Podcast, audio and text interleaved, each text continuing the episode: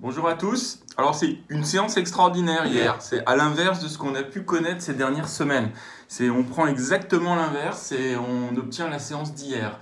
Effectivement, on avait un Nasdaq qui s'est emballé, plus 3,7%. Alors les, volumes étaient assez faibles, euh, mais concrètement, on a eu sous-performance des pétrolières et des bancaires et une reprise des technos avec une chasse aux bonnes affaires.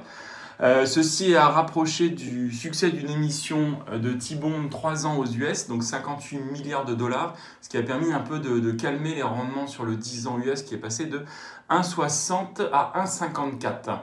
Donc voilà, une, une, séance assez inhabituelle, euh, surtout au regard de ce qu'on connaît depuis le début de l'année. En Asie, c'est une séance qui est mitigée. Il y a eu un, une légère hausse, Nikkei plus 0,03 ou Shanghai euh, légèrement positif également. Euh, mitigé puisqu'il y a quand même eu l'intervention du gouvernement chinois pour enrayer la baisse du marché, mais ça n'a pas fonctionné.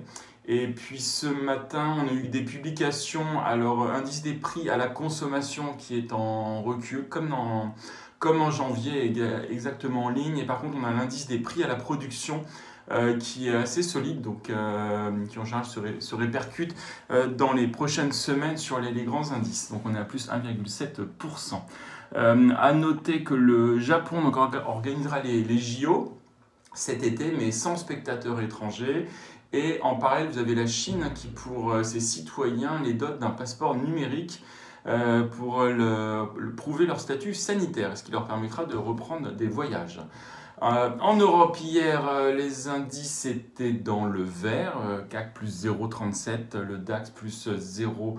Euh, 40. Le soutien global a aussi quand même été les prévisions de l'OCDE, euh, donc qui revoit en hausse euh, pour 2021 la zone euro à 3,9% de croissance, les États-Unis 6,5% pour 2021. Et au niveau mondial, là où on était à 4,2% pour 2021, l'OCDE annonce une croissance de 5,6% pour 2021. Donc des, des chiffres très encourageants. J'enchaîne sur les grandes capis. Euh, US, vous avez Tesla qui, qui se remet de sa perte de 22% en une semaine. Donc le titre hier a pris 19,6%. Bon, ça accompagne le mouvement de la tech, mais également les, les ventes de véhicules en Chine qui ont quadruplé au mois de février par rapport au mois de février 2020. Euh, Boeing également qui vend 82 appareils en février euh, contre 51 annulations. Donc là, on est sur un solde positif, ce qui n'était pas arrivé depuis novembre 2019. En Europe, euh, alors la nouvelle peut-être du jour, c'est euh, Bouygues qui se désengage d'Alstom en cédant 3,23% du capital à 41,65 euros. C'est un lock-up qui restera encore effectif pendant 60 jours. Donc je pense c'est la, nouvelle. Et vous avez en parallèle un, bras de fer entre Bruxelles et EDF, puisque Bruxelles réclame l'éclatement du, groupe. Naturellement, Paris s'y oppose et le patron d'EDF, M. Lévy, est interviewé dans différents euh, journaux. Euh, Daimler, vous avez un juge fédéral américain qui, qui approuve un règlement de 1,5 milliard d'euros pour résoudre le Dieselgate.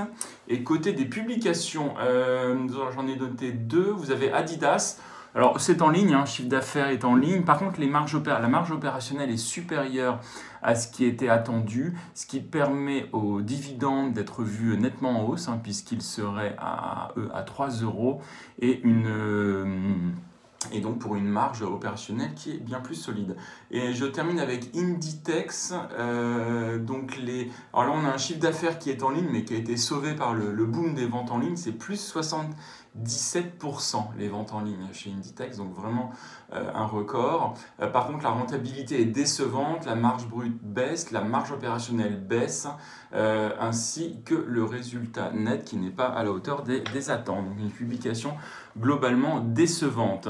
Et je termine avec euh, ces potentiels mouvements sur le CAC, puisque nous sommes à la veille de la réunion du conseil scientifique d'Euronext.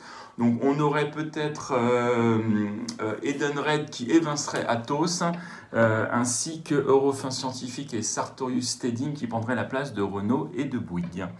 Je laisse tout de suite la parole à Nantes pour les mid small. Oui, bonjour, je commence avec Terranexus. La société a annoncé étendre l'utilisation de sa plateforme Neurolid au criblage de candidats les de l'autophagie et des maladies lysosomales à expression neurologique.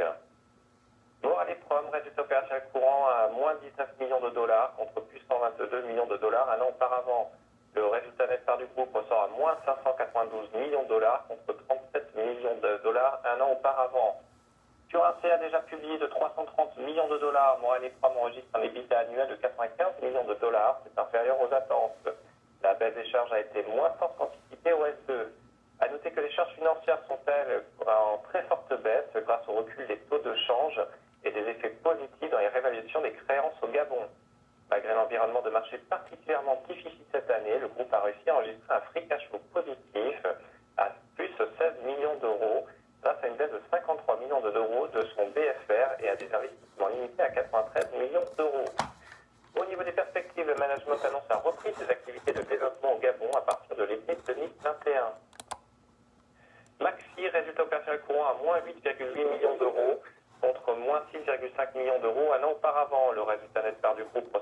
109,3 millions d'euros et la trésorerie à 197 millions d'euros à fin 2020.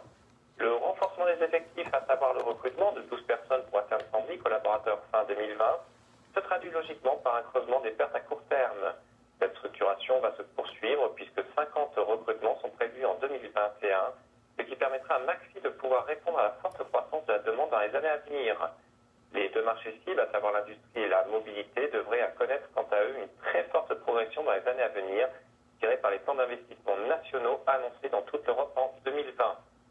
Je termine avec Jacques et Metal qui annonce un chiffre d'affaires pour le T4 à 326 millions d'euros, soit moins 8,2 millions d'euros, là où le consensus attendait 307 millions d'euros. Un résultat opérationnel courant pour le T4 à 27 millions d'euros pour un consensus à 8,9 millions et enfin une marge opérationnelle courante à 8,4% contre un consensus à 2,9%.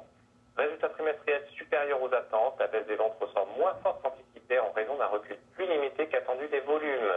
À l'inverse, l'impact négatif de la baisse des prix est légèrement plus fort qu'anticipé. Les bonnes surprises proviennent de la baisse de seulement 1,5% des volumes d'IMS et de la hausse de 3,6% de ceux de Stepper. La société enregistre sur le T4 d'importantes reprises de provisions sur les stocks qui ont notamment porté sa marge brute à 28,8%. Au niveau des perspectives, management indique bénéficier actuellement de la hausse des prix des métaux et poursuivre ses efforts d'efficacité opérationnelle. C'est tout pour moi ce matin.